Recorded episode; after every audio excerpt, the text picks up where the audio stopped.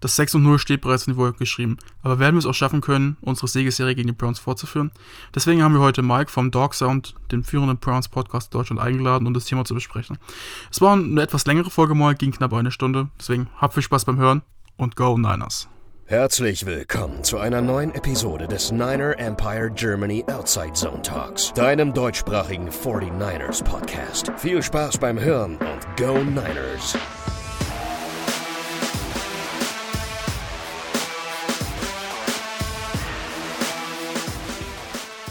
Tja, was sollen wir sagen? Wir sind immer noch auf Wolke 7, wollen uns aber in dieser Folge mit euch gemeinsam etwas auf den Boden der Tatsachen wieder begeben und vor allen Dingen einen Blick auf das kommende Spiel jetzt am Wochenende, Sonntag 19 Uhr, ist es soweit. Eins der wenigen Spiele in diesem Timeslot für die 49ers bei den Cleveland, äh, Cleveland Browns werfen. Und dafür konnten wir mal wieder jemanden aus der Fanbase äh, gewinnen.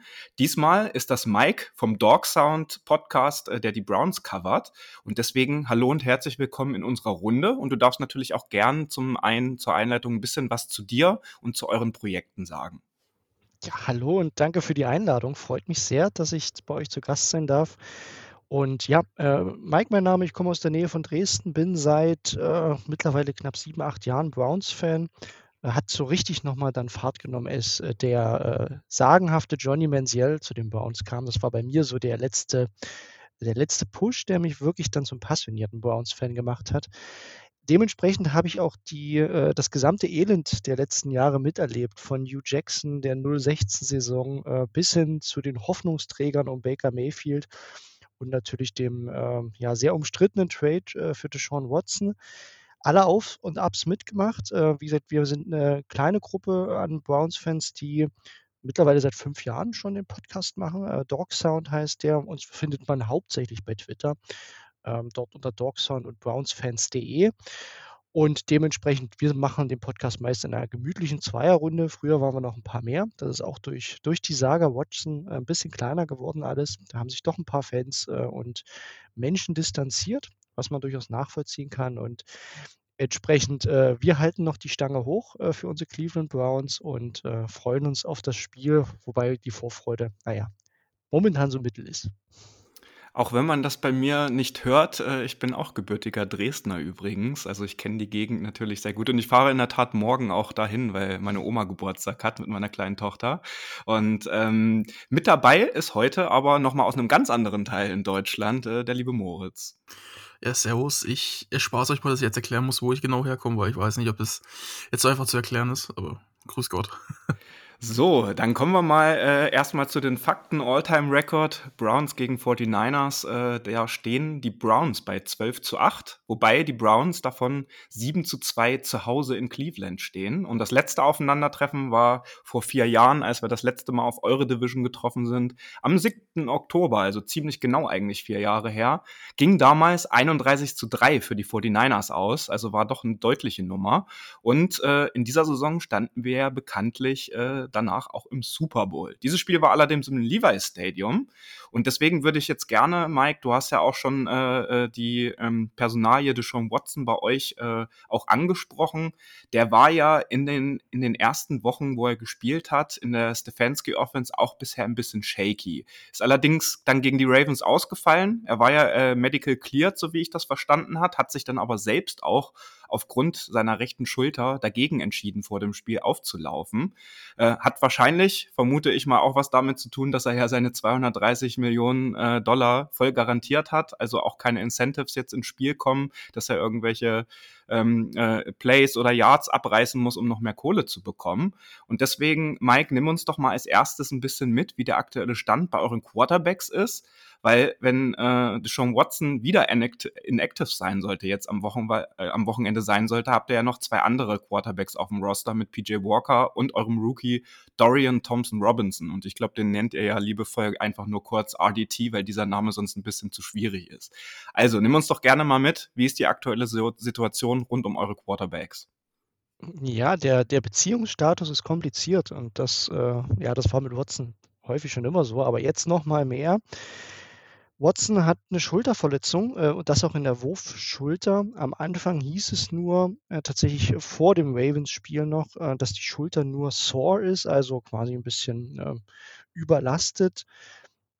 Er wurde medically cleared, ne? also die, es gab jetzt äh, seitens der Ärzte kein Veto, dass er spielen kann. Man hat ihn sogar noch ähm, am Morgen vor dem Spiel im Stadion werfen sehen und er hat dann nach fünf bis zehn Würfen abgebrochen, ist zu Stefanski und hat gesagt, äh, ich kann nicht spielen. Das Bemerkenswerte daran ist sicherlich, dass Kevin Stefanski eigentlich nie ins Detail geht, wenn es um äh, Verletzungen seiner Spieler geht. Da äh, sagt er immer, sprecht mit den Ärzten ne, oder schaut auf den Injury Report. Das war tatsächlich das erste Mal in der Kevin Stefanski-Ära, dass er so einen Satz hat fallen lassen, wie er war medically cleared und hat selbst entschieden, nicht zu spielen. Und das interpretieren jetzt manche, er ist unter den Bus geworfen, äh, den eigenen Quarterback. Andere sagen, ja, er war wahrscheinlich not amused, vor allem da Watson die Woche vorher die ganze Zeit erzählt hat, er spielt und er spielt und dann am Game Day entscheidet, dass er eben nicht spielen wird. Das hat man auch im Ravens-Spiel gesehen. Die Browns waren darauf ganz offensichtlich nicht vorbereitet, was ich wiederum eher dem, dem Coaching-Staff ankreide. Und Fakt ist, äh, die Browns hatten eine Bye-Week, also ist jetzt schon wieder Zeit lang hin, dass er eigentlich seine eine eine Schulter, die überlastet ist, hätte auskurieren können. Mittlerweile sprechen die Browns auch nicht mehr von äh, von einer, äh, wunden Schulter, sondern von einer Verletzung am Rotator Cuff, ne, also an, ähm, quasi einem Element der Schulter, das für die Wurfbewegung wirklich essentiell ist und die Browns kennen das, denn das hatte letztes Jahr Baker Mayfield in seinem letzten Jahr für die Browns und konnte damit auch nicht gut spielen. Und jetzt haben wir eine Situation, wo sich irgendwie auch das medizinische Ergebnis innerhalb der Bye Week geändert hat. Er hat bis heute nicht trainiert ähm, und folglich ist es höchst fraglich, ob er doch noch spielt. Ich persönlich gehe auch nicht davon aus, dass er Sonntag auf dem Feld steht, auch weil du, wie du schon gesagt hast, er muss halt nicht. Klar, irgendwie wird es ihn an der Ehre packen und ich würde tatsächlich Watson nicht vorwerfen, dass er nicht spielen will, aber er ist natürlich überhaupt nicht incentiviert, halb gut zu spielen und quasi seinen Status runterzusetzen, indem er gegen eine starke 49ers Defense äh, mit, einer, mit einer halbgaren Schulter spielt. Ich glaube, das spielt zusammen und folglich werden die Browns wahrscheinlich mit einem Backup spielen und da hat Kevin Stefanski schon announced, dass das PJ Walker sein wird, der jetzt die neue Nummer 2 ist. Der ist witzigerweise gar nicht auf dem aktuell, der ist auf dem Practice Squad.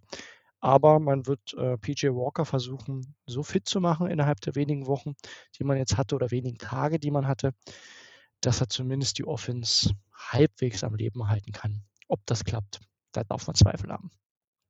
Ja, und ein Sachverhalt, der jetzt im Vorfeld auch genannt wurde, also eins vorab, wir haben für, vor dieser Folge äh, sowohl über Instagram als auch unsere WhatsApp-Community so ein bisschen nachgefragt, äh, welche Fragen haben sie an dich, welche Fragen haben äh, unsere Faithful hier auch noch an uns und welche sollen wir vor allen Dingen hier in dieser Episode behandeln.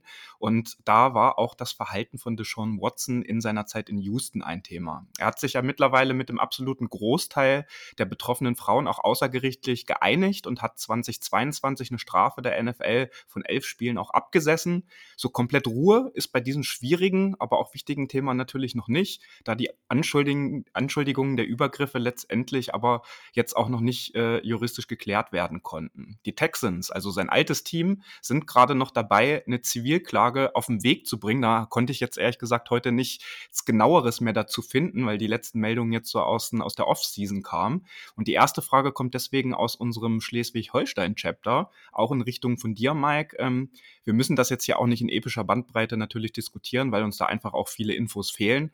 Aber wie steht ihr da zu so Watsons Vergangenheit und den Verfehlungen und welche Rolle spielt das denn auch im Alltag der Browns mit Watson? Weil du hast ja auch schon berichtet, dass ein paar Browns-Fans, mit denen du zu, zu tun hattest, jetzt auch den Browns irgendwie aufgrund der Kase so ein bisschen den Rücken gekehrt haben. Genau. Und also ich habe eine sehr klare Haltung dazu. Das, was Watson gemacht hat, geht nicht. Ähm, und ich hätte mir gewünscht, dass man ihn ähm, tatsächlich so lang wie es nur irgendwie geht, sperrt und dass er nicht überhaupt auf den freien Markt kommt. Dass die Browns für ihn traden, war für uns tatsächlich ein Stück weit Worst-Case-Szenario. Ähm, also auch aus meiner persönlichen Sicht. Das hat sich, ich kenne ganz wenige, die sich das gewünscht haben.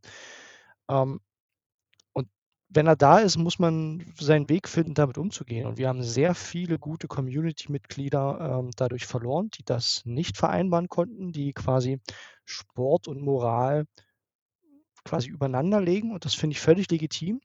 Ich persönlich versuche dann, ähm, diese Brille, wenn ich zumindest Football schaue, auszublenden. Das ist so mein Weg, damit umzugehen.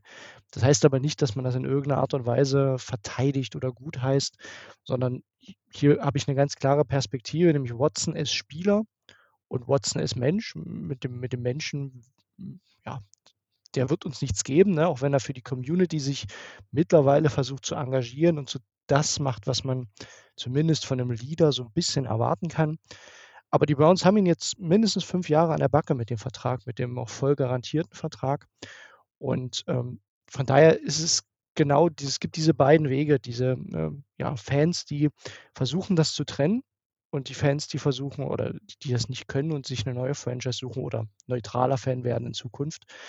Und ähm, um das auch nochmal äh, quasi um die Brücke jetzt zu schlagen, äh, was du schon gesagt hast, äh, Watson hat quasi in, in Houston viele, viele Dinge da getan, um das, äh, um seinen Ruf zu zerstören. Und er hat ja zumindest diese, diese Pflichtdinge mit der, äh, mit der Therapie durchgezogen, soweit das irgendwie ging.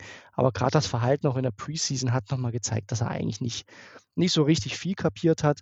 Deswegen wird sich das, werden die Browns sicherlich auch kein Sympathieträger mehr werden. Ne? Und stellt euch mal vor, irgendwann ist man doch in den Playoffs oder kommt weiter. Da wird jeder gegen die Browns sein. Ne? Und da möchte ich auch noch eine Differenzierung reinbringen, nämlich dass ich glaube, in der deutschen Community ist es, so wie ich es beschrieben hat, zum größten Teil, ne? also die Meinung, dass, dass es keiner gut heißt. Ich muss aber auch sagen, in der amerikanischen Community sieht man da teilweise wirklich ekelhafte Sachen von T-Shirts, die irgendwie dann solche Watson-Sprüche mitbringen. Und das will man nicht sehen. Ähm, das kann man, glaube ich, auch nicht ganz verhindern. Ne? Da sind die Amerikaner nochmal in ihrer Kultur ein bisschen extremer. Äh, ich glaube, die deutschen Fans, die ich kenne, die blicken da schon sehr differenziert drauf. Und das ist auch mein Ansatz und unser Ansatz äh, beim Dog Sound.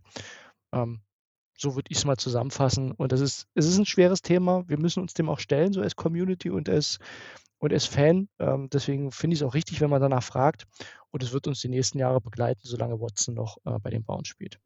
Ja, dann danke ich dir ganz herzlich für deine ehrliche und vor allen Dingen auch persönliche Meinung, um da uns nochmal ein Bild zu geben. Und äh, an der Stelle wollen wir es auch dabei belassen, weil wir uns natürlich jetzt auch mit dem Sportlichen beschäftigen wollen. Und da sind die 49ers jetzt die ganze Woche natürlich schon wieder höchst konzentriert äh, bei der Sache und in der Facility. Montags gucken sie sich ja immer dann ein bisschen Tape an, kommen runter, resten ein bisschen. Und Purdy, Warner und auch George Kittle haben ja im Postgame-Interview am Wochenende auch nochmal gesagt, dass das jetzt irgendwie auf den Sonntagabend Abend dieser Sieg gegen die Cowboys gefeiert wird natürlich, aber dass ab Montag dann einfach die Konzentration und die volle Konzentration einfach auf das Spiel bei den Browns wieder ansteht. Und äh, das zeichnet uns, wie ich finde, auch aktuell aus, dass so höchst konzentriert weitergearbeitet wird und solche Siege wie am Wochenende dann einfach nicht zu krass abgefeiert werden. Und Moritz, dann nimm uns doch mal bitte mit, äh, dass wir jetzt erstmal vielleicht ein bisschen im Allgemeinen bleiben. Ähm, äh, Mike hat es gerade schon angesprochen. Die Browns hatten jetzt eine Bye Week, konnten sich also sehr gut auf uns vorbereiten. Auch haben sich bestimmt das Spiel gegen die Cowboys ein bisschen genauer nochmal angeschaut. Kann das äh, zum Nachteil jetzt erstmal ganz äh, konkret gesprochen für die 49ers sein? Oder äh, ist der Flow, den wir jetzt haben, dann doch eher beflügelnd? Ja, also es ist primär natürlich immer zu sagen, wenn du gegen ein Team spielst, was in der Bye-Week war, dann hast du eben zwei Vorteile, beziehungsweise zwei Nachteile in dem Sinne. Das Team hat eine Woche extra Pause das ist jetzt so am Anfang das ist auch vielleicht noch nicht der große aus ausschlaggebende Faktor. Dass wenn es jetzt Woche 12 und Woche 13 wäre und die Spiele alle schon samt angeschlagen und so, du hast noch mehr kleine Wehwehchen. Ich glaube, dann wäre das was ganz anderes. Aber der große Faktor ist halt, die Browns hatten theoretisch gesehen eine Woche mehr Zeit, sich zu preparen auf dieses Spiel. Also die Scouts, zweite hatten zwei Wochen Zeit. Die Zahlen sagen uns aber immer wieder, auch wir haben es letzte Saison gesehen, das bringt dir halt im Endeffekt dann leider auch nicht wirklich viel, wenn du dich zu sehr auf das Falsche einschießt. Wir wissen, dass Kai Shannon der Offensguru der Liga ist. Und ich kann mir bei besten Willen nicht vorstellen, dass er mit dem Wissen, dass die Browns jetzt eine, Off äh, eine Bye-Week hatten und zwei Wochen Pause hatten, zwei Wochen Zeit hatten, das Tape zu studieren quasi und das auch wahrscheinlich intensiv gemacht haben. Und ja auch mit ihrer, sonst wären sie auch in der Defense diese Saison nicht so gut, wie sie sind. Ähm, der wird sich, glaube ich, was einfallen lassen und vielleicht auch die Spiele vom Approach her, aber dazu gleich noch mehr, komplett anders angehen als bis dato. Kann ich mir vorstellen, alleine um die Browns zumindest am Anfang des Spiels off guard zu catchen. Ja, und dann lass uns doch mal direkt einsteigen, während wir bei unseren 49ers ein sehr ausgeglichenes Roster haben, wenn nicht sogar das ausgeglichenste Roster in der gesamten NFL, ist das bei den Browns ja ein bisschen was anderes. Also mit der Number One Defense äh, aktuell. Äh, jetzt zwei Spiele in Folge gegen die Top zwei Defenses äh, der Liga spielen mit den Cowboys und mit der Browns Defense, auf die wir dann äh, ja dann auch noch zu sprechen kommen später. Aber auf der anderen Seite bei den Browns nur die äh, Number äh, 26 äh, Offense nach DVOA. Das ist natürlich äh, eine große Diskrepanz. Und das hat natürlich auch was äh, auf der, mit der Quarterback-Position zu tun. Mike hatte das ja gerade auch schon ein bisschen eingeleitet. Es kommt aber noch ein schwerwiegender Fall dazu, weil sich äh, mit Nick Chubb natürlich in Week 2 äh, als er mit Minka Fitzpatrick äh, zusammengestoßen ist und sich auch äh, einen Kreuzbandriss zugezogen hat, jetzt out for season ist. Und deswegen würde ich da gleich die zweite Frage aus unserer Community an dich stellen, Mike. Wie sind denn jetzt die Saisonziele der Browns ohne Nick Chubb? Und nimm uns doch mal mit, was die 49ers jetzt auf der Running Back Position am Wochenende erwartet. Ja, die Browns hatten vor der Saison ein klares Ziel ausgegeben. Es muss in die Playoffs gehen und das ist mit dem deutlich teuersten Kader der gesamten NFL auch das einzig sinnvolle Ziel. Ähm, Gerade mit den Verstärkungen, man hat nochmal richtig investiert in den gesamten Roster. Der Verlust von Nick Chubb ist brutal, denn Chubb ist, glaube ich, also ne, sicherlich ein Top 3 Running Back in der Liga und er macht aber auch definitiv noch äh, im Lockerroom viel aus. Er ist ein klarer Leader in, in der Browns Offense und er holt dir halt viele Dinge raus, äh, wenn dir die O-Line kleinere Fehler macht, wenn es kleinere, auch nur kleinere Räume gibt, die kreiert er. Und das Element fehlt natürlich. Jetzt brauchst du ähm, mit, mit Kareem Hunt, der zurück ist, aber vor allem mit Jerome Ford, der der Leadback ist, brauchst du aktuell äh, eine starke Leistung der Offensive Line werden wir wahrscheinlich gleich noch drüber sprechen, die, die so auch nicht vorhanden ist momentan. Und damit sind die Running Backs in dem Duo natürlich ein massives Downgrade. Also wir reden jetzt nicht mehr von irgendwie einem Top 15, Top 20 Running Back. Auch Kareem Hunt ist bei Weitem nicht in der Form, in der man ihn von früher noch kennt. Also das ist schon noch ein ganzes Stück entfernt von dem, was, äh, was man mit Nick Chubb sich erträumen könnte. Gleichzeitig haben die Browns auch hier keine Wahl. Also das Roster ist ja trotzdem teuer und die Saison ist mit 2 und 2 trotzdem nicht vorbei. Das heißt, die Browns werden nicht den Weg gehen und sagen, naja, jetzt versuchen wir mal irgendwie zu tanken oder ähm, hoffen, dass wir irgendwie noch was ermogeln. Das Ziel bleiben weiter die Playoffs. Äh, alles andere wird auch mit dem Verlust von Nick Chubb ähm, ja, Köpfe rollen lassen. Ja, und wenn wir auf eure Wide Receiver mal gucken oder auf den Receiving Core generell, habt ihr ja mit Amari Cooper zumindest auch einen Receiver, den man noch aus Cowboys Zeiten gut kennt und der mit Sicherheit immer noch ein äh, guter Receiver ist und wahrscheinlich auch euer Wide Receiver Nummer eins, wenn man das so sagen kann. Ist natürlich auch noch ein Ex-49er mit auf dem Roster mit äh, Marquise Goodwin. Und ähm, dann ja, habt ihr ja auch einen ziemlich guten Tight End mit David Njoku, der sich allerdings ja vor dem Ravens-Spiel, wenn ich das richtig in Erinnerung habe, sein Gesicht äh, durch einen Unfall ein bisschen verbrannt hat. Und der hat ja dann relativ kurze Zeit später, irgendwie ein paar Tage später, auch äh, quasi wieder auf dem Platz gestanden. Ist, das kann ich mir gar nicht vorstellen, dass man nach so einer Verletzung eigentlich äh, dann wieder 100% seiner Leistung zeigen kann, weil ich hatte das eine Foto gesehen, als er ein Selfie, glaube ich, im Auto gemacht hat. Sein Gesicht sieht ja schon sehr verbrannt aus. Ja, das war auch das erste Foto, was man von ihm wieder gesehen hat. Der ist ja letztes, letztes Wochenende wirklich mit einer Maske schon im, aus dem Bus gekommen, also mit einer Vollgesichtsmaske. Äh, von daher hat ihn tatsächlich jetzt mit diesem Selfie das erste Mal die Öffentlichkeit und auch wir wieder gesehen. Und das ist tatsächlich extrem. Also ich hätte nicht gedacht, dass, ähm, dass ein Spieler mit solchen Verletzungen im Gesicht und ja auch an den Händen, das war ja wohl eine, Verbrühung, äh, mehr oder weniger irgendwie beim Kochen passiert, so was man jetzt gehört hat, hat er sich mehr oder weniger selbst, äh, selbst in, in, ja, stark verbrannt. Und Njoku ist natürlich trotzdem ein wichtiger Spieler, aber man muss auch sagen, Njoku ist dieses Jahr auch noch nicht wirklich gut reingekommen. Das liegt daran, dass Watson ihn häufig nicht sieht, ne, mit Watsons Problem, Spieler über die Mitte zu erkennen. Deswegen ist sein Haupttarget ganz klar Mary Cooper. Man versucht viel mit Elijah Moore noch zu machen, ne, den man in verschiedenen äh, Packages einsetzt. Nicht mal so sehr als klassischen Receiver, sondern viel auch in, in Motion und äh, mit Jet Sweeps und Screens. Also der wird gefüttert mit Targets. Aber das Browns Receiver Core da hatten wir vor der Saison tatsächlich ein bisschen mehr Hoffnung. Das ist auch noch nicht da, wo wir es uns erhofft haben. Da zählt auch Marquise Goodwin dazu. Klar, der konnte das ganze Training Camp nicht spielen, aber der hat ehrlich gesagt auch noch keinen Impact. So ist der Deep Threat, für den man ihn geholt hat. Daher ist tatsächlich die Stimmung im gesamten Passing Game nicht gut. Ne? Man ist da irgendwie im, im letzten Ligadrittel, wenn man alle Statistiken zusammennimmt. Und so sieht es auch aus. Also so fühlt es sich auch an, wenn man das Ganze sieht. Das ist Stückwerk. Das ist noch nicht wirklich gut eingespielt und von daher noch bisher noch eine Enttäuschung.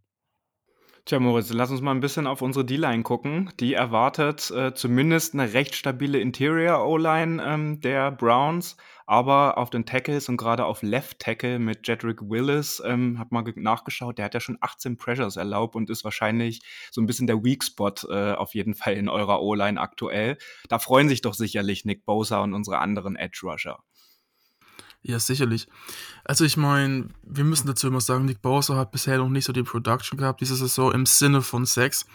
Ähm, sonst ist er der, laut PFF der beste Defensive Player in der NFL zurzeit, muss man auch mal festhalten. Sex sind kein guter Maßstab. Ähm, das Pardon dazu, wo wir auch gleich noch drauf zu sprechen kommen mit Miles Garrett, ist natürlich mit 6-6, aber auch trotzdem einer der besten in der NFL zurzeit direkt auf der anderen Seite. Aber jetzt auf, zum, zum, um zum Thema Off äh, Offense Line zu kommen, vor allen Dingen Offense Tackle.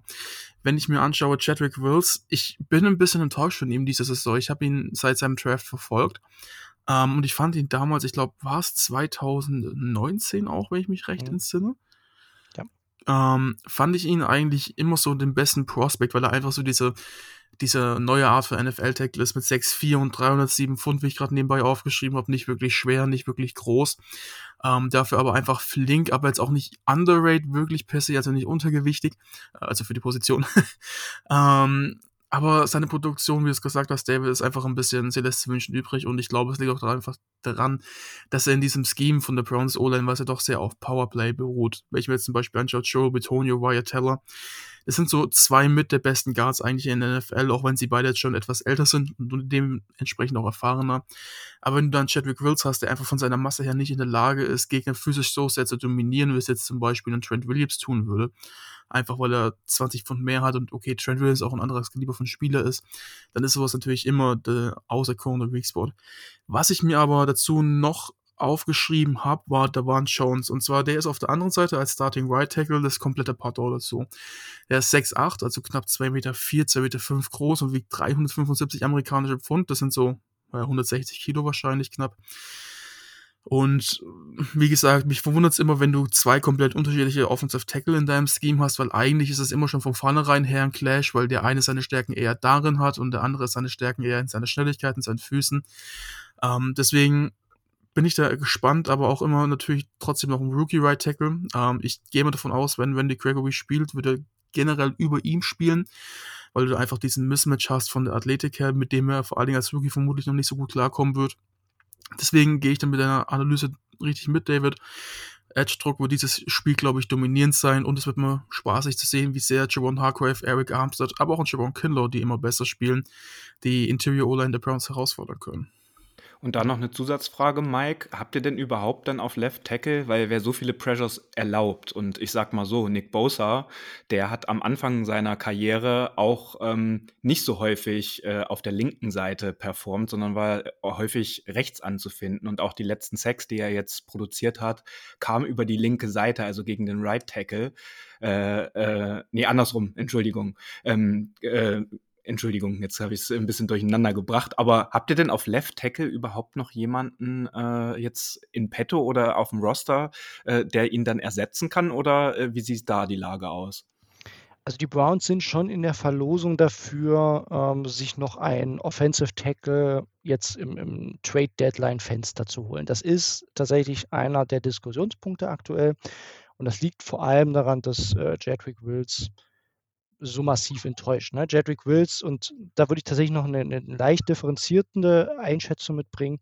Das Problem von Wills ist weniger, dass er, dass er nicht die Power hat und auch nicht mal, dass er, dass es irgendein technisches Problem ist oder dass er nicht ins Scheme passt. Denn Wills hatte eine hervorragende Rookie-Saison, kam super in die Liga rein. Was ihm fehlt, ist tatsächlich der letzte Effort, also dieser letzte Wille, Gedanke, äh, die, die Plays auch zu Ende zu spielen. Es gibt von ihm zig Clips, bei denen er sobald der Gegenspieler auch nur so ansatzweise vorbei ist, sofort aufhört und seinen Quarterback quasi beerdigt. Und das geht nicht in der NFL. Gerade auch, wenn man ehrlich ist, mit einem, einem Quarterback, der 250 Millionen kostet und garantierten Vertrag hat.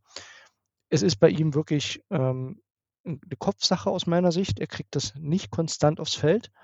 Und die Produktion dieses Jahr ist, ist eine Katastrophe. Also diese 18 Pressures sind, sind auch so, das sieht auch so aus. Ähm, Wills wird, ist entsprechend in seinem letzten Vertragsjahr, wurde ja nochmal mit äh, der Fifth-Year-Option getaggt und er wird wahrscheinlich keinen Anschlussvertrag kriegen, wenn er jetzt keine massive Wende hervorruft. Und folglich haben die Browns aktuell mit James Hudson zwar einen Backup drin, aber der ist jetzt ehrlich gesagt auch nicht wirklich einsatzfähig. Äh, James Hudson hatte in, den letzten, in der letzten Saison ein paar Einsätze, das sah ziemlich, ziemlich mies aus. Von daher ist, sind die Browns auf Offensive Tackle aktuell dünn.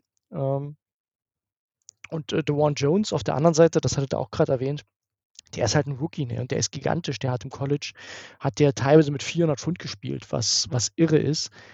Der macht seinen Job tatsächlich als Rookie ziemlich ordentlich und der ist momentan der bessere Tackle der beiden. Da weiß man schon, wie es aussieht. Kurzum, der Pass Rush wird ein Riesenproblem. Mich würde es überraschen, wenn die Browns an der Line standhalten können. Da hatte man auch schon gegen die Ravens und gegen die Steelers massive Probleme. Und die, die Line der 49ers, die kennt ihr selbst am besten, die ist äh, auf jeden Fall nicht schlechter. Und das ist so die große Sorge, dass äh, sowohl im One-Game, aber auch im Pass-Blocking die Browns wahrscheinlich weniger Antworten äh, haben und äh, ja, das Ganze drumherum skieben müssen. Das ist einfach das große Mismatch dieser Partie. Ja, und dann möchte ich gerne den Take nochmal korrigieren von eben, damit wir da auch auf äh, klarer Linie sind. Also, Nick Bosa hatte einfach mehr Snaps auf der linken Seite äh, äh, als am Anfang der Karriere. Da können sich die Right Tackles aktuell warm anziehen. Das war jetzt in den letzten Spielen auch oft. Aber aufgrund äh, des Weak Spots, sage ich jetzt mal so, mit eurem Left Tackle darf man da wohl von ausgehen, dass es da auch ein paar Rotations dann einfach geben wird. Ähm, was bei diesen Aufeinandertreffen unserer Defense und eurer Offense jetzt natürlich mit ins Spiel kommt, ist äh, der Punkt ähm, der Turnover. Und da würde ich so ein bisschen die Überleitung jetzt äh, auch äh, in, zur anderen Seite des Balles so ein bisschen vollziehen wollen, weil da von Claudius die Frage noch reingekommen wird und die vielleicht auch erstmal in Richtung von Moritz. Wie, wie wichtig wird es denn sein, dass unsere 49ers Turnover vermeiden? Und vielleicht auch noch die Zusatzfrage von mir.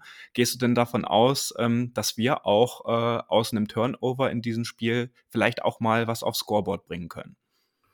Ja, also ich meine, wir zeigen, glaube ich, diese Saison noch explizit viel besser als die letzten Jahre schon, dass wir Turnover vermeiden in der Offense, was die letzten Jahre schon weniger geworden ist, aber mit Garoppolo immer noch eine Gefahr war aber auch in der Defense immer mehr Turnover holen.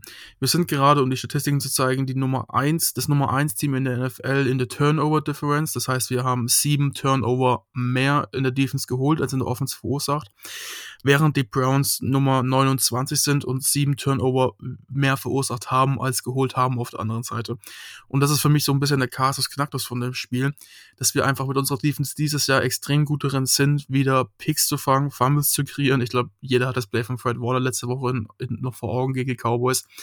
Also das war vermutlich einer der besten Strip, ja, äh, Ballstrips, die ich je in meinem Leben gesehen habe. Ähm, es geht wahrscheinlich vielen so, nicht nur mir. Deswegen, das wird ein sehr, sehr großer Knackpunkt, diese, diese Browns, das Browns-Team zu schlagen. Andererseits müssen wir halt auch schauen, dass wir in dem Turnover-Game in der Offense wirklich am, am, am, am Ball bleiben, wenn ich das mal so, so, formulieren darf. Wir haben halt mit Miles Garrett, finde ich, vor allen Dingen im Vergleich zu Micah Parsons noch den gefährlicheren Edge-Player. Ähm, ich habe es in der Preview zu den Cowboys angesprochen, dass Micah Parsons so ein bisschen die, ja, diese Eigenschaft von einem Outside-Linebacker eben hat, dass er relativ light ist und eben dementsprechend gegen den Run nicht so gut defenden kann. Ähm, aber auch beim Pass Rush hin wieder mal so leichte Einschränkungen hat. Beim Miles Garrett ist es halt überhaupt nicht gegeben. Miles Garrett ist es ja wieder super heiß und ich glaube, er ist das sogar der Nummer 2 Edge-Player laut PFF hinter Nick Bosa, wenn ich mich nicht täusche. Wenn, wenn nicht, der Nummer 3. Sechs, sehr nah beieinander, ne? Genau, das, das macht nicht viel aus, aber 6 ist Nummer 1, glaube ich, gerade in der NFL mit 6 Stück oder 5,5. PFF sagt 6, weil die werten, ja, die werten keine halben 6, genau. Und deswegen muss man da so ein bisschen schauen. Generell aber auch die Interior D-Line der Browns ist wirklich echt nicht von schlechten Eltern. Ähm, mit einem Shelby Harris, der mal rein stuntet, mit einem oh, Delvin Tomlinson, der auch schon altbekannt ist und so weiter und so fort. Und da gibt es noch ein paar mehr. Jordan Elliott ist nicht verkehrt. Maurice Hurst ist ein bekannter Spieler. das klingt jetzt vielleicht auch nicht nach den Namen, die so richtig bekannt sind. Das ist jetzt kein Sharon Hargrave, kein Eric Armstead vielleicht, auch kein Aaron Donald logischerweise, aber das sind Spieler, die dieses Jahr extrem gut abliefern. Und wir haben auch zum Beispiel gezeigt, dass wir in unserer O-Line dieses Jahr in der Interior O-Line vor allen Dingen leicht anfangen zu schwächeln und da manchmal schon ein bisschen was ja, noch unsere Schwachstelle in der O-Line haben, auch wenn sie besser ist wieder als erwartet, ähnlich wie letzte Saison. Und jetzt gerade auch mit der Verletzung von äh, Aaron Banks, der noch questionable ist zu spielen, äh, mit seinem Bizeps-Überdehnung ist es, glaube ich, die deutsche Übersetzung. Deswegen, dass wir vor allen Dingen ins Quick Game gehen, darauf komme ich gleich noch, wenn wir unsere, über unsere Offense reden, aber dass wir die Turnover vermeiden und dazu versuchen, ähm, PJ Walker, der bei den Carolina Panthers letztes Jahr echt gar nicht mehr so schlecht aussah, ähm, dazu zu zwingen, ein paar Fehler zu machen finde ich, wird der Key, also einer der Keys, dieses Spiel zu gewinnen, genommen. Ja, sehr gut. Jetzt bist du schon ein bisschen natürlich in die Defense der Browns mit reingegangen. Das ist natürlich aber überhaupt nicht wild, weil wir darüber ja eh sprechen. Und ich würde vorab, bevor wir das jetzt aber abschließen mit der Offense, auch nochmal die Frage an Mike geben. Gibt es denn noch einen Spieler in der Offense äh, für jetzt die 49ers-Fans, die uns hier zuhören, so ein Player to watch, wo du sagst, das ist vielleicht auch ein Rookie oder jemand, der entwickelt wird, äh, den jetzt noch nicht alle auf dem Schirm haben? Ja, also ich würde jetzt gern Cedric Tillman nennen, äh, weil auf den hatte ich vor der Saison große Lust, aber der spielt eben aktuell bei den Browns auch noch nicht die große Rolle. Ne? Wide Receiver aus Tennessee, großer, physischer äh, Ex-Receiver. Ich hatte auch gehofft, dass er ein paar mehr Snaps bekommt. Vielleicht setzt man ihn jetzt auch sukzessive mehr ein, wenn, äh, wenn einige der anderen Receiver doch, doch schwächeln. Aber Stand jetzt wäre das einfach eine Mutmaßung. Was man äh, beobachten kann, ist im letzten Spiel ist Ethan Pocic, der Center, verletzt raus. Äh, mal schauen, ob und wie fit er ist, also auch die Interior Offensive Line. Da muss man schauen, wie das aussieht, denn Nick Harris war da als Ersatz äh, nicht, nicht wirklich äh, gut. Das sind so die zwei Personas in der Offensive, die, die man sich noch anschauen kann. Auf alle anderen äh, sind wir schon eingegangen. Dann lass uns doch jetzt den Switch machen. Und ähm, ich habe noch mal ein bisschen was rausgesucht. Und zwar Kai Shanahan gegen Jim Schwartz, euren Defensive Coordinator, steht bei 1 zu 8. Also für Jim Schwartz innerhalb äh, der letzten, naja, wahrscheinlich 12, 13 Jahre. Und nur einmal hat es Kai Shanahan geschafft, mehr als 20 Punkte zu scoren. Also das ist ja schon so ein bisschen äh, Achilles-Ferse, sage ich, oder Achilles-Szene äh, von Kai Shanahan. Er hatte natürlich auch in den letzten Aufeinandertreffen nicht die Offense, die er jetzt zur Verfügung hat. Ähm, Schwartz war ja unter anderem Head Coach äh, früher bei den Detroit Lions. Er war Defensive Coordinator natürlich auch bei den Eagles, war dann auch ein Jahr äh, Senior Assistant bei den Titans und eben jetzt bei euch Defensive Coordinator. Und Kai Shanahan, das habe ich ja heute in eurer Folge, äh, in der letzten, die ihr aufgenommen habt, nochmal nachgehört, weil ich heute ein bisschen Zeit im Auto hatte, als ich beruflich wo zurückgefahren bin.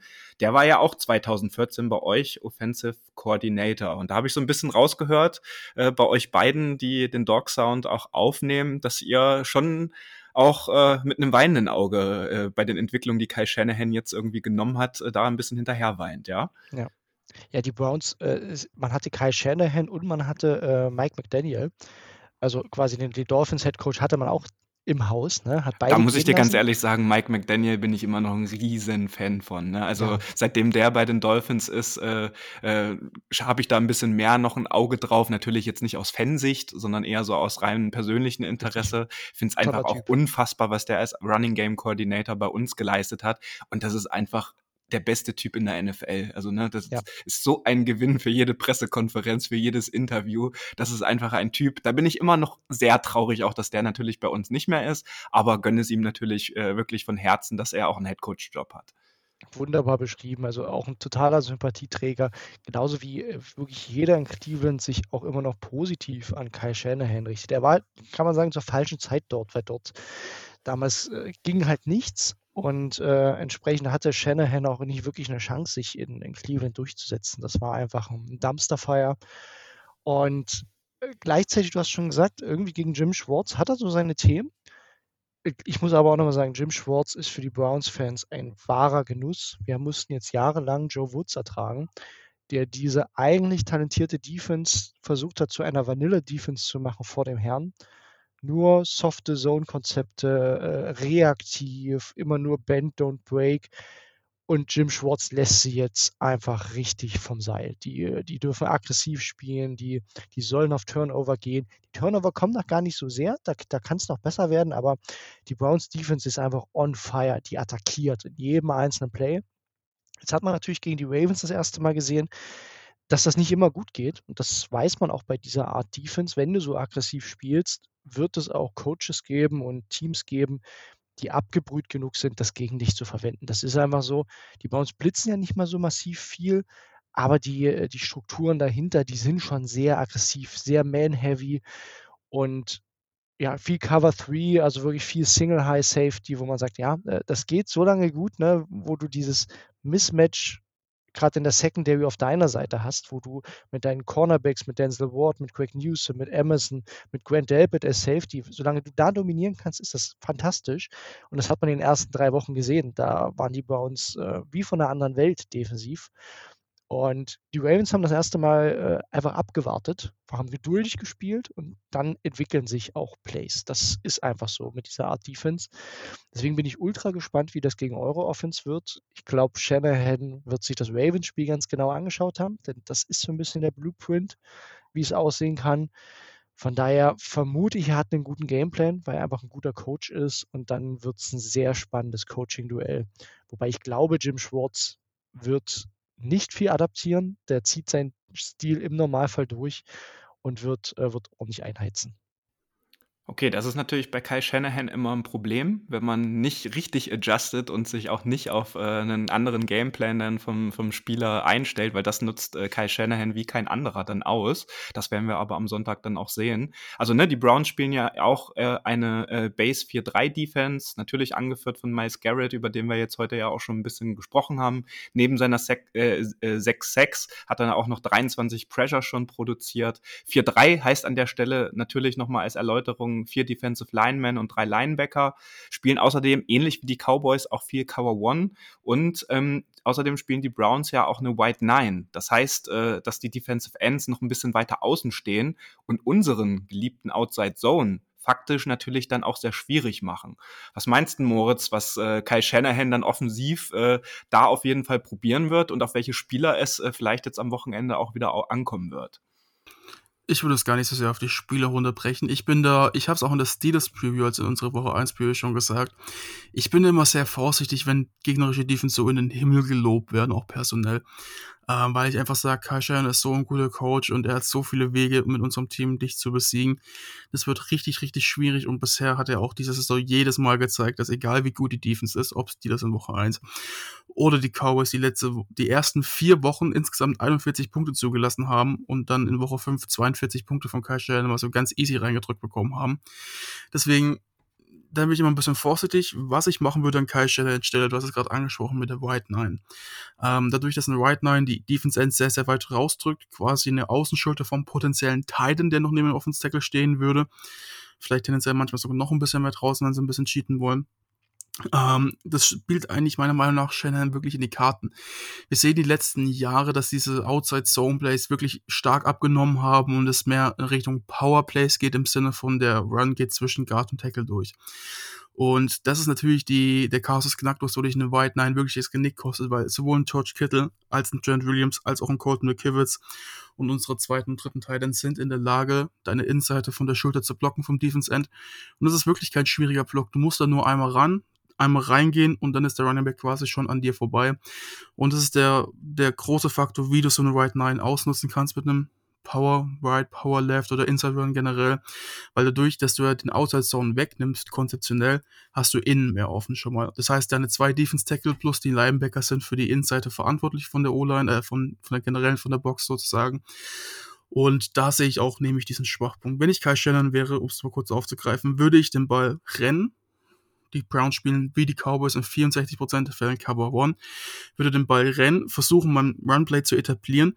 Es muss nicht unbedingt das Erfolgreichste sein. Es muss nicht sein, dass es 5,5 Yards per Carry sind. Es muss noch keine 6 Yards per Carry sein. Wenn es dreieinhalb, vier Yards sind, reicht es komplett aus.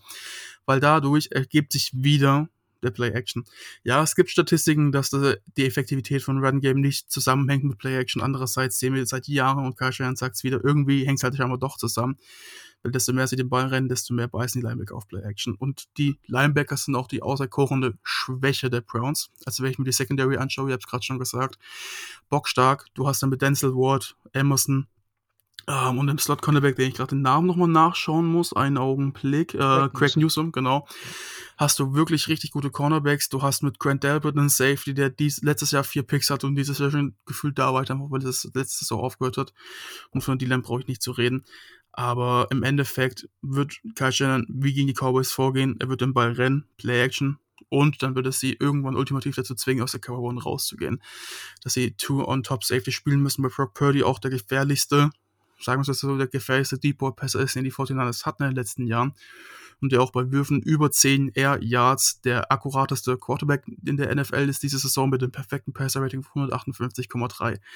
Deswegen gehe ich davon aus, dass wir in der Offense wieder ein relativ gutes Spiel sehen werden und natürlich diese, diesen, ja, diesen Hauch einer Elite Defense ein bisschen überwinden werden von den Browns. Was es natürlich nicht von mir heißen soll. Ich glaube, dass wir die Browns rausschießen. Ähm, es muss auch nicht sein, dass sich das in Punkten widerspiegelt, weil einzelne Player schon wieder alles kaputt machen können. Aber ich glaube, dass wir halt konzeptionell ein sehr, sehr gutes Spiel von uns sehen werden. Ähm, und ich kann mir irgendwie schon so ein bisschen, ich habe so ein subjektives Bauchgefühl, ähm, dass Kai Shannon quasi seine Hände, wie man so kennt, so einmal äh, durchstreckt und richtig Bock hat, da reinzugehen. Weil das ist das Scheme wie die Cowboys. Ich glaube, da kann er wirklich gut gegen punkten und das liegt tendenziell auch unserem Scheme sehr, sehr gut, finde ich jetzt meiner Meinung nach. Ja, und zudem will er ja wahrscheinlich Jim Schwartz ja auch äh, seine Statistik gegen ihn jetzt mal ein bisschen korrigieren und äh, ist da bestimmt auch besonders äh, motiviert, was das betrifft.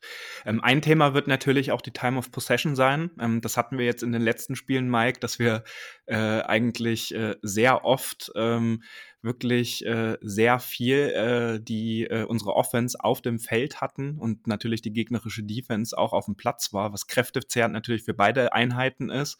Ähm, wie war das denn bei euch jetzt in den letzten Spielen? Stand eure Defense da auch äh, vermehrt äh, auf dem Spielfeld? Das habe ich jetzt nicht äh, nachgeschaut. Das würde mich nochmal interessieren. Und ähm, ein Ansatzpunkt äh, ist dann halt äh, das wirklich physische Spiel, was Moritz auch gerade nochmal hervorgehoben hat und vielleicht auch dann ein bisschen mehr durch die Mitte, ähm, dass das einfach ein Key to Win Win äh, für die 49ers einfach sein wird, weil ein Weak Spot in dieser äh, äh, Defense, die ihr habt, äh, also da habe ich jetzt wirklich ein bisschen Recherche betrieben, mir nochmal ein paar Spiele angeguckt.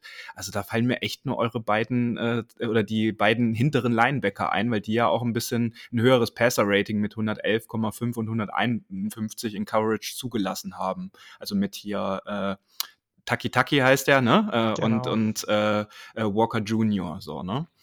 Genau, also Ihr habt schon angesprochen, es gibt, ähm, also vom Ansatz her hast du es auch schon beschrieben, die Browns haben in den ersten, ne, in den ersten Wochen das, äh, das Glück gehabt, dass man durch diese dominante Defense eigentlich gar nicht viel auf dem Feld stehen musste. Also das waren häufig Snap-Zahlen am Ende irgendwie in den tiefen 50er-Bereichen, also viel weniger als in den letzten Jahren.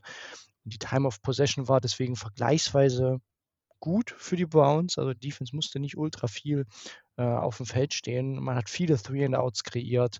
Ähm, nicht, gar nicht so viele Turnover, eben viele Three-and-Outs und viele kurze Drives der gegnerischen Offense.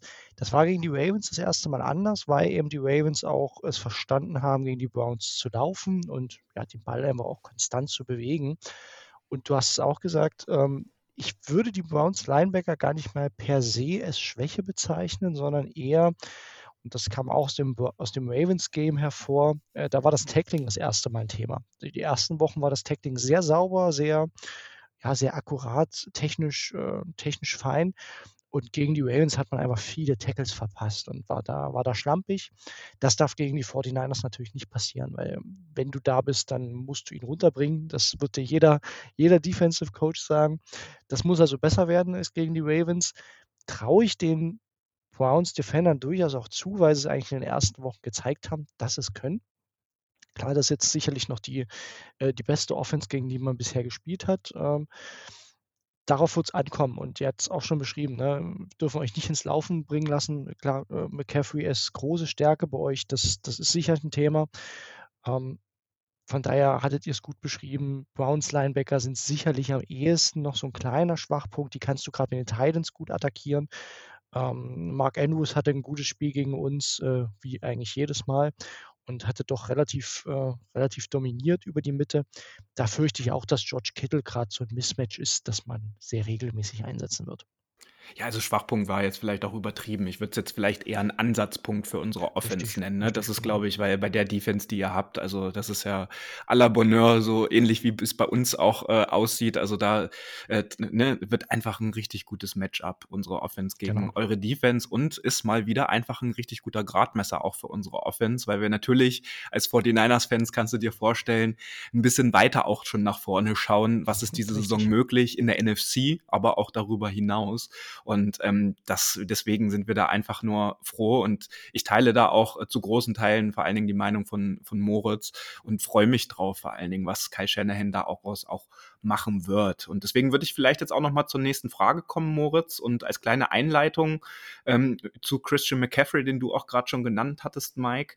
Ähm, einige Spieler hatten so ein bisschen in den letzten zwei, drei Spielen das Gefühl, dass äh, CMC auch von der gegnerischen Defense so ein bisschen getargetet wird. Also härter rangenommen wird. Das hatten wir ja auch gesehen, relativ am Anfang des Spiels, jetzt gegen die Cowboys, als äh, gleich äh, auch äh, die Penalty wegen der Face Mask kam und er ja auf den Rücken geknallt ist. Und da fand ich relativ interessant, weil das hat er jetzt auch nochmal in, in Interviews erklärt. Er trainiert auch wirklich in solchen Situationen nicht auf den Kopf zu fallen oder auf den Helm zu fallen, damit er halt dann eine mögliche Concussion umgeht, damit er halt auch einfach keine Verletzung äh, für sich trägt. Das ist ein Aspekt, der mir noch gar nicht so bewusst war oder den ich mir jetzt gar nicht so krass vor die Augen geführt habe. Und deswegen kam jetzt so aus unserer Community noch die Frage, erstens, wie sieht die Belastungsgrenze bei ihm aus?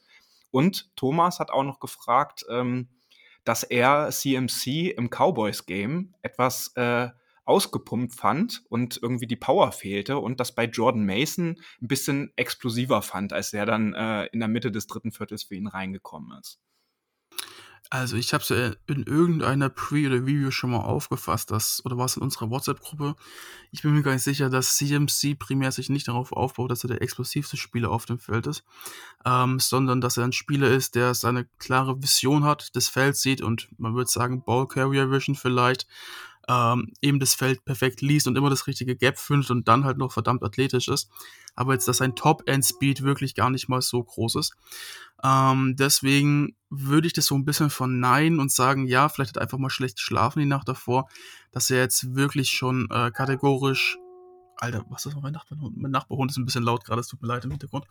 Auf jeden Fall, ich würde es verneinen, dass er kategorisch ausgepowert ist. Es war vielleicht einfach mal ein schlechter Tag oder die Cowboys haben sich gut auf ihn vorbereitet. Er hat vielleicht einen dummen Hit abbekommen.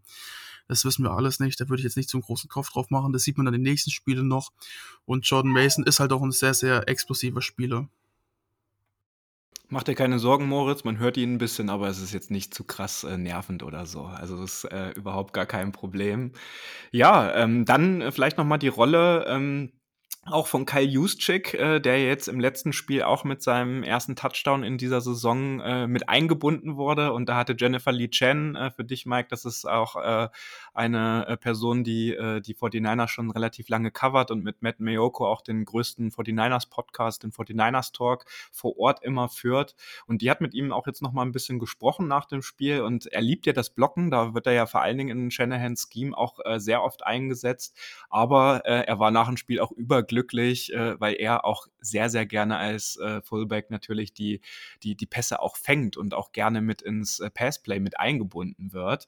Also da äh, hat er richtig Bock entwickelt. Das ist auch, äh, dass irgendwie die Spieler, die vermeintlich im Hintergrund agiert haben in den ersten Spielen, jetzt nicht in Sachen Big Plays und vor allen Dingen als Passcatcher aufgetreten sind, sondern eher äh, die wichtigen Aufgaben im Blocking äh, übernommen haben, dass die jetzt auch anders eingesetzt werden. Und da weiß man bei Shanahan ja nie so genau, wie ist sein Gameplan.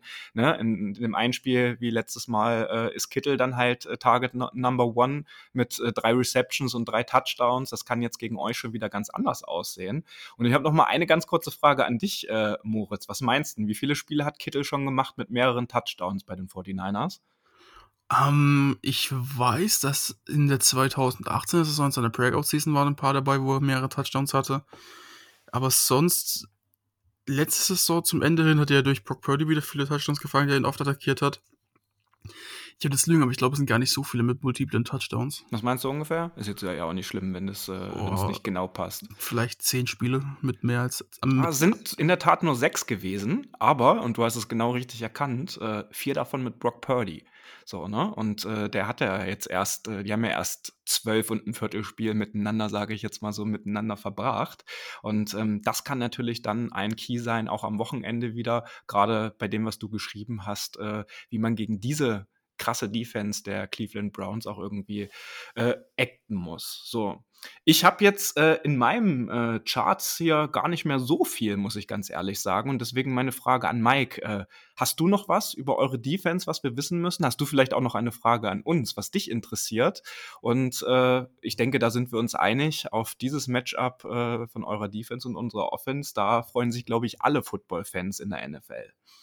Ja, da habe ich auch richtig Bock drauf. Ähm, ist, glaube ich, ein Gradmesser. Ich glaube, auch unsere Defense freut sich wirklich drauf, ähm, da jetzt mal richtig einen rauszuhauen und äh, machen wir uns auch nichts vor. Ne? Also die Defense muss hier irgendwie ein Monsterspiel haben, damit die Browns auch nur in die Nähe eines Erfolgs kommen. Denn ja, die Offense wird nicht viel produzieren. Das wäre eine Riesenüberraschung. Von daher, ähm, ihr habt eigentlich viele Namen genannt. Ich finde, wie gesagt, so ein kleiner Hidden Star ist dieses Jahr wirklich Maurice Hurst. Der war ja, kam ja von den Raiders äh, in der war Free bei Agency. Uns. Ah, die, war, war, bei euch sogar zuletzt, ne? Ich kenne ihn nee, noch nicht zuletzt, zuletzt weiß ich jetzt nicht, äh, aber der war auf jeden Fall schon bei uns, ja. Ja, ne? Und der hat ja auch seine Geschichte damals mit dem Herzthema gehabt. Das äh, erinnere ich mich auch noch nach der Draftzeit. Und der startet bei den Browns gerade richtig durch. Ähm, der ist nicht mal so in einer in einer Vollstarterrunde. Äh, die Browns rotieren da eh sehr viel in der Defensive Line. Also da hat jeder maximal so 60 Prozent Snaps. Selbst Miles Garrett steht nicht mehr als 70 Prozent auf dem Feld. Da wird also viel rotiert und Maurice Hurst ist da wirklich so ein kleiner Pass-Rush-Specialist in der Mitte. Der macht richtig Spaß und für den freue ich mich auch persönlich immer ne, nach, seiner, nach seiner Historie. Also ähm, den könnt ihr ja mal wieder grüßen sozusagen nach der, nach der Zeit, die er auch bei euch hatte. Äh, für den freue ich mich ganz persönlich immer. Und ähm, ansonsten ja, wird es ein tolles Duell. Ich gehe ganz ehrlich nicht mit hohen Erwartungen rein in dieses Spiel. Äh, von daher, wenn die Browns nicht komplett rausgeschossen werden, äh, ist es schon halbwegs, Erfolg, halbwegs ein Erfolg. Ja, das hat mir Lukas, äh, der auch bei uns mit sonst aufnimmt, äh, vorhin äh, noch geschrieben, dass er, dass Maurice Hurst auf jeden Fall Erwähnung finden sollte, weil er findet, dass er auch äh, unter den Top 20 der Defensive Tackles aktuell in der NFL einfach performt und das deckt ja deine Einschätzung dann auch. So ein bisschen hat man ja dann doch ein Auge, wie unsere Ex-Spieler dann äh, sozusagen performen, aber alle kann man ja halt auch nicht immer auf dem Roster zu den äh, Konditionen halten, äh, die sie dann auch ähm, sozusagen verlangen. Also, Moritz, wir haben jetzt auch äh, in den letzten Wochen ähm, natürlich äh, eine oder die besten D-Line-Man äh, der Liga irgendwie gegenüber gehabt mit TJ Watt. Wir hatten Aaron Donald, Dexter Lawrence, Micah Parsons und jetzt eben auch äh, Miles Garrett da kann dann auch niemand mehr sagen, dass die 49ers Offense irgendwie äh, nicht gegen gute Teams oder gegen gute Defenses gespielt haben und dass da erstmal abgewartet werden muss, wie die performen. Ähm, deswegen ist das wieder die Chance, jetzt auf 6 zu 0 zu stehen, äh, mal wieder mit einem Sieg äh, natürlich äh, dann auch aus diesem Spiel herauszugehen. Das ist die klare Erwartungshaltung, denke ich mal, von uns allen bei dem, was wir heute hier auch so ein bisschen besprochen haben, gerade was die Offense der Browns auch mit betrifft. Das Einzige, worüber wir jetzt noch nicht gesprochen haben, ist unsere O-Line und zumindest äh, hatten wir nur angekratzt und da würde mich nochmal deine Meinung interessieren. Die O-Line sah ja jetzt in der Saison sehr stabil aus, gerade im Spiel gegen die Cowboys hatte Purdy viel Zeit, äh, die er gebraucht hat, äh, gerade für die guten Plays dann und äh, auch unser Right Tackle Colton McKivitz hat eine gute Figur gemacht und da hoffen wir natürlich alle, dass das so weitergeht. Ich kann mich da nur anschließen. Also ich fand unsere O-Line, ich habe es vorhin ja kurz angeteasert, diese Saison wirklich wieder mal wie die letzten Jahre hat überperformt, ähm, auch wenn man vor der Saison, beziehungsweise halt im Training Camp gesagt hat, ah, ich weiß nicht, was man da auch schon aus dem Training, Training Camps hört, ist da die Interior O-Line, vor allen Dingen die beiden Guards schon so eine Schwachstelle. Klar, wenn du sagen müsstest, sind es die Schwachstellen unserer O-Line, weil sie halt einfach das schwächste Glied sind, was aber auch nicht schwierig, äh, nicht schwierig ist, wenn dann einfach Trent Williams da steht. Aber trotz alledem machen sie halt einfach einen super Job. Klar, da sind mal ein paar Pressures da, will ich nicht verneinen. Ähm, muss man aber auch sagen, wenn da deine Guards 23 und 25 sind und in ihrem zweiten bzw. dritten Jahr sind, dann gehört das sowas dazu. Aber das zeigt ja nur, dass sie eben im Laufe der Zeit besser werden und wir lange, lange Freude mit ihnen haben werden, hoffentlich. Ähm, von daher bin ich optimistisch. Und gerade gegen die Cowboys hat es ja auch wirklich sehr, sehr gut funktioniert. Und da hat auch Colton McKivitz meiner Meinung nach eine gute Figur gemacht. Klar, ähm, ich glaube, seine Overall-Statistiken werden runtergezogen, weil er eben in Woche 1 gegen TJ Watt 3 Sacks zugelassen hat. Aber trotz alledem, ich finde ihn einfach wirklich stabil und ich weiß nicht, wie es euch geht, aber ich vermisse Mike McClinchy einfach exakt gar nicht. Also klar ist er ein richtig guter Runblocker in der NFL, aber was der bei den Broncos schon wieder zugelassen hat für ungefähr 17,3 Millionen Average Salary pro Jahr, ähm, da denke ich mir, dann nehme ich Colt McKibbitz, der meiner Meinung nach deutlich besser spielt, aber halt nur 2 Millionen pro Jahr kostet und wir sind, glaube ich, alle richtig froh drum, dass er so gut spielt und der wird auch seine, seine Zeit noch finden bei uns. Also der wird noch besser werden in der Saison, da bin ich fest davon überzeugt. Und ja, genau. Das vermisse ich auf jeden Fall, dieses Delta, was du gerade genannt hast zwischen den Beträgen, was die pro Jahr an Cap-Hit verursachen, auch äh, überhaupt nicht. Und wenn man mal guckt, äh, ne, äh, McGlinchey ist ja dann auch, äh, wie erwähnt, äh, hinter Colton McKivitz aktuell im Pass-Blocking einfach eingeordnet. So, ähm, also, wir halten fest, äh, wir haben jetzt äh, auf beide Seiten des Balls äh, so ein bisschen geschaut. Die Browns kommen aus der Bye Week, hatten ein bisschen mehr Zeit zum Resten, äh, um sich auszuruhen und sich auf das Spiel vorzubereiten. Außerdem müssen wir, ähm, weil es ja auch ein 19 Uhr Spiel ist, in die Eastern Time Zone fliegen, auch wenn Cleveland jetzt vielleicht nicht so weit ist wie New York, aber es ist mit Reisestrapazen verbunden, äh, gerade wenn man von so einem Sunday Night Football Game auch kommt. Das sind Faktoren, die einen minimalen Einfluss natürlich haben. Aber in der derzeitigen Verfassung sollte das auch für die 49ers nicht das große Problem darstellen. Äh, zur ähm, Vollständigkeit halber der Injury Report von heute, wir nehmen ja wieder Donnerstagabend auf, es sind noch keine Infos bekannt, wie es heute abgelaufen ist. Das kommt jetzt in den nächsten Minuten, wahrscheinlich am Ende der Aufnahme auch wieder raus. Elijah Mitchell hat bisher noch nicht wieder mittrainiert aufgrund seiner Knieverletzung. Der ist wahrscheinlich auch einfach nicht aktiv am Wochenende, also da kann ich mir jetzt auch nichts anderes vorstellen. Aaron Banks hat Moritz vorhin schon erwähnt, hat Limited mittrainiert, aber mit einer Ergänzung, Moritz, ähm, die Verletzung ist ein bisschen höher als der Bizeps, also das, das hieß beim Spiel so. Er ist aber offiziell mit einer Schulterverletzung aktuell ähm, quasi gelistet als äh, äh, questionable für das ja, Wochenende. Er hat einfach Arm kaputt. Ja, aber ist ja schon mal gut, weil Bizepsverletzungen muss man ja sagen, das sind ja immer die viel kritischeren äh, Verletzungen, die auch mal schnell irgendwie mehrere Wochen, Monate oder eine Season out bedeuten können. Da ist Schulter dann immer äh, zumindest auf seiner Position dann ein bisschen besser noch so. Ne? Aber da ist einfach eine Day-to-Day-Entscheidung, wurde auch offiziell so rausgegeben. Da bin wäre natürlich schön, wenn er mit dabei ist, aber da die Saison hoffentlich noch sehr lang ist, sollten wir äh, da auch ähnlich wie wir das mit Ayuk gemacht haben, ihnen vielleicht auch dieses Spiel einfach gönnen und äh, ähm, Feliciano hat ja dann auch äh, sehr gut performt. Wir haben jetzt noch eine Frage hier offen, die wir aber in der letzten Folge eigentlich schon beantwortet hatten. Es kam über Instagram noch rein, eine Einschätzung zum Randy Gregory Trade äh, auch nochmal abzugeben. Da war einfach die Zusammenfassung, das war ein No-Brainer.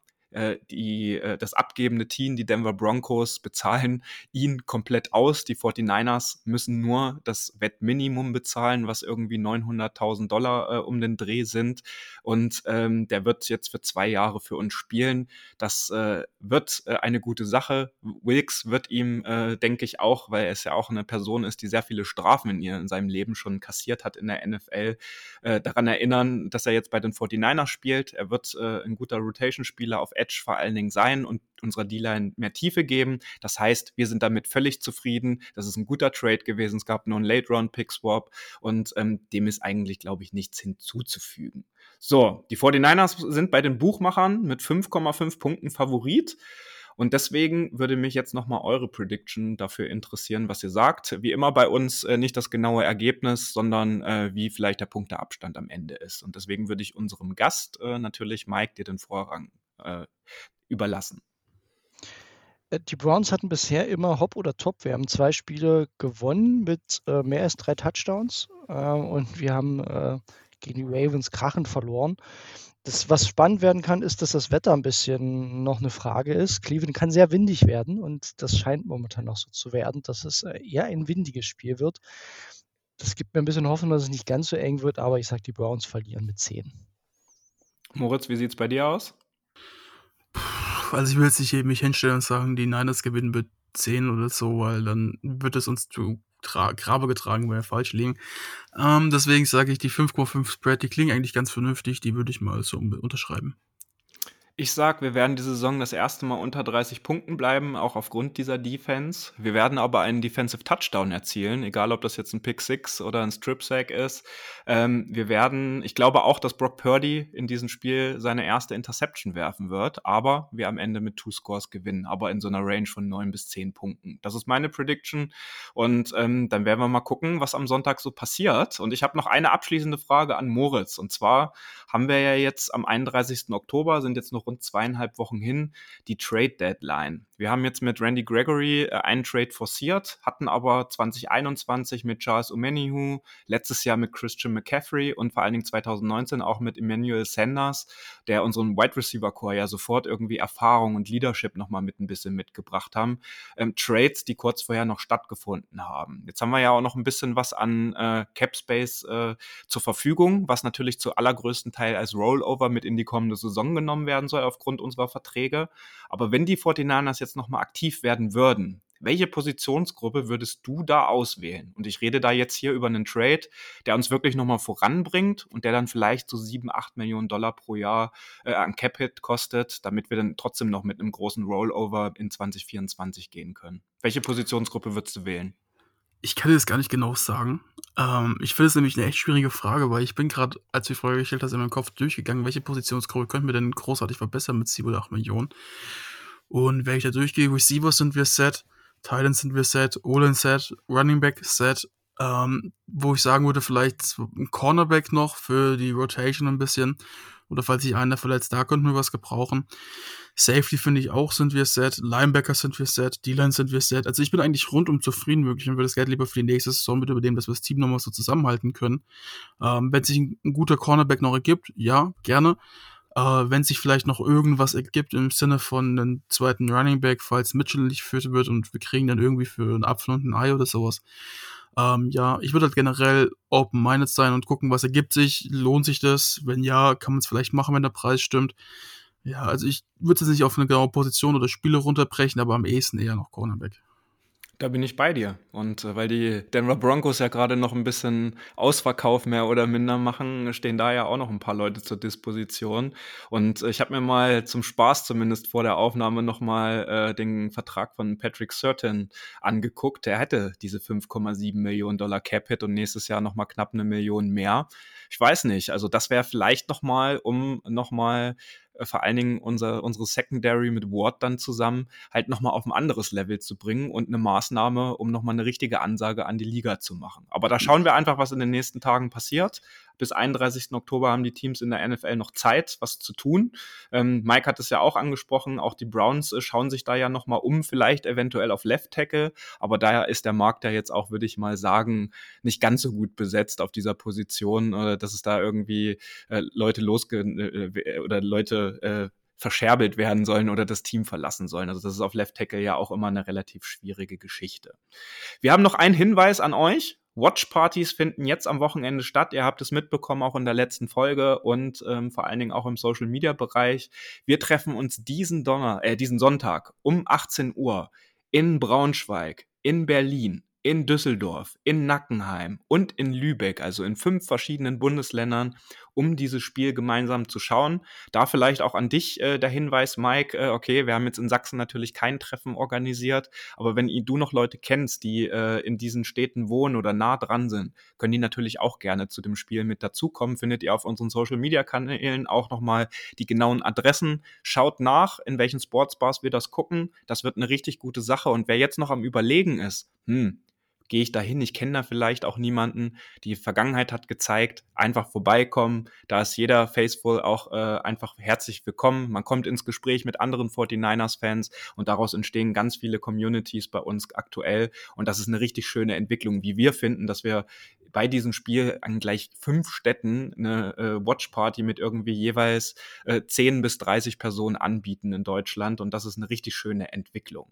Und deswegen, lieber Mike, herzlichen Dank, dass du dir die Zeit genommen hast heute. Wir sind jetzt bei einer knappen Stunde Aufnahme. Ich denke, das war eine runde Sache. Wir finden das auch nicht immer selbstverständlich, dass sich dafür Zeit genommen wird. Schön, dass wir euch auch mal kennengelernt haben, weil wir ja ne, alle vier Jahre treffen wir aufeinander. Da sind wir damals mit unserem Podcast auch erst gestartet. Und deswegen jetzt nochmal Bühne frei für dich. Mach gerne nochmal für deine äh, Projekte Werbung und vor allen Dingen herzlichen Dank, dass du dir die Zeit genommen hast. Ja, ich habe zu danken für die Einladung. Hat mir auch wieder viel Freude gemacht. Wir machen tatsächlich auch mit unserer Seite gern solche kleinen Crossover-Themen. Äh, ich bin da auch schon bei, gerade in unserer AFC North Division ist die Community echt aktiv. Mir macht das immer Freude. Man sieht, dass in der deutschen Fangemeinde immer mehr los ist. Äh, auch an den Hörerzahlen sieht man, dass das jetzt zwar eine Nische sind, aber eine Nische, die trotzdem irgendwo ankommt. Äh, von daher, ich habe schon gesagt, man findet uns unter, unter Dog Sound und, und brownsfans.de. Wer da will, schaut gerne rein, falls ihr doch noch ein Herz für die Browns habt. Dem, ja, wir sind nicht mehr der sympathische Underdog, wir sind jetzt eher so die, äh, die Schurken der Liga. Also wer da was für übrig hat äh, und noch eine Franchise sucht, kann gerne bei uns vorbeischauen. Äh, insofern, ich freue mich sehr aufs Spiel am Sonntag ich gehe mit wenigen Erwartungen rein. Das hat manchmal schon geholfen. Von daher ähm, lasst uns am Sonntag die Daumen drücken. Viel Spaß auch bei euren Watchpartys. Ich bin, bin Sonntag schon, schon zeitlich eingeplant, deswegen äh, schwierig bei mir, aber das wird trotzdem, glaube ich, eine runde Sache.